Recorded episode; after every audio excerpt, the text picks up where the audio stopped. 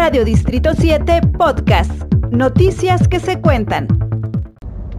Hola, fíjense que el 6, 7 y 8 de noviembre el gobierno del estado, a través de la Secretaría de Salud, va a continuar con la vacunación de adolescentes de 12 a 17 años de edad con enfermedades crónicas. Esta ampliación de fechas dará oportunidad a las y los padres de familia para llevar a sus hijos que enfrentan una enfermedad y que no pudieron acudir en semanas pasadas para que recibieran su vacuna.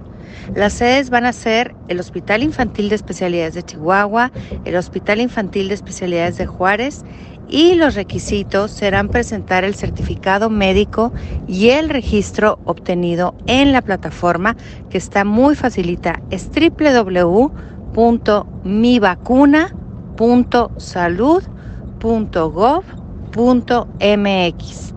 Para el gobierno del estado, para nosotros es bien importante continuar con esta campaña de vacunación porque como lo dijimos desde el primer día de gobierno, la salud es nuestra prioridad y haremos las gestiones que sean necesarias para garantizar la vacuna COVID-19 para todos nuestros adolescentes con comorbilidades.